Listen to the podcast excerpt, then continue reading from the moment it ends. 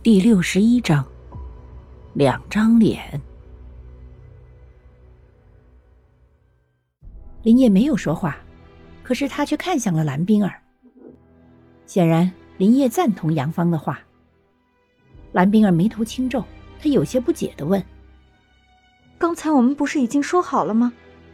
等虞姬他们一天，若是他们没有来寻我们，再离开也不迟啊。”可是这里我们遇到的危险层出不穷，冰儿，我不想死的不明不白。杨芳开口说道。蓝冰儿脸色一变，眼底一闪而过的犹豫。如果你不想留下来的话，那你就先走吧。冰儿，你……杨芳顿时有些气急，猛然扭头，不再搭理蓝冰儿，看上去是因为蓝冰儿不识好歹而生气。林业抿了抿唇，说：“冰儿，我同意杨芳的话，这里实在是太危险了，我们没有必要留在这里等虞姬他们来接我们。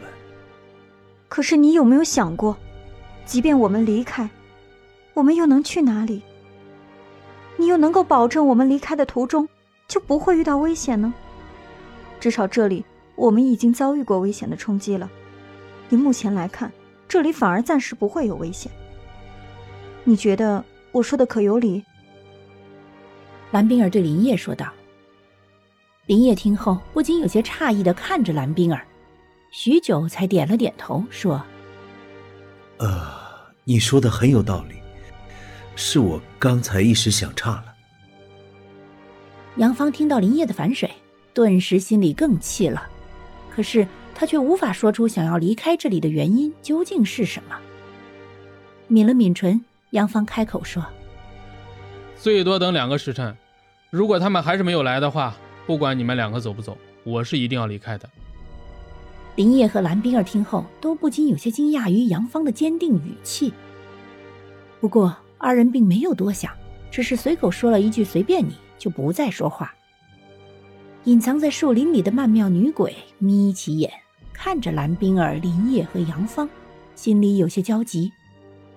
这三人看来意见相驳，也不知等会儿会不会各持己见，不肯退步。万一他们一头筋拧住要离开，他该怎么阻止他们离开，好让他们能够留下来等顾白到来呢？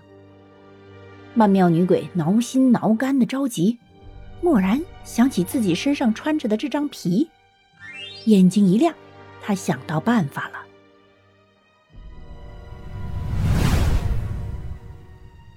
此时，顾白他们正在赶来的路上，他根本不知道是在原地等他们的到来，还是离开。不过，顾白却清晰的知道自己再不歇歇，就要累成狗趴在地上了。没有想到，这女人居然这么重！天啦，还有那么远的路，你要我怎么破？哎，要不要我帮忙？虞姬挑眉问道。好啊。顾白双眼一亮，脚下迅速停下，说道：“虞姬嘴角一抽，有点后悔自己嘴欠，干嘛要找虐受啊？不过话都已经说出口了，再反悔也太不好意思了。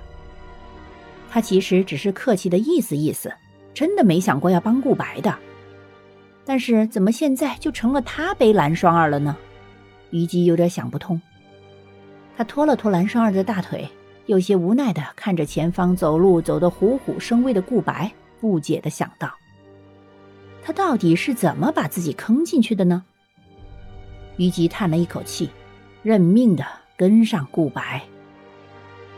蓝双儿醒来后，发现自己在虞姬的背上，有一瞬间的怔愣，然后开口说：“是你救了我。”虞姬脚步一顿，然后说：“你醒了。”嗯，是你救了我。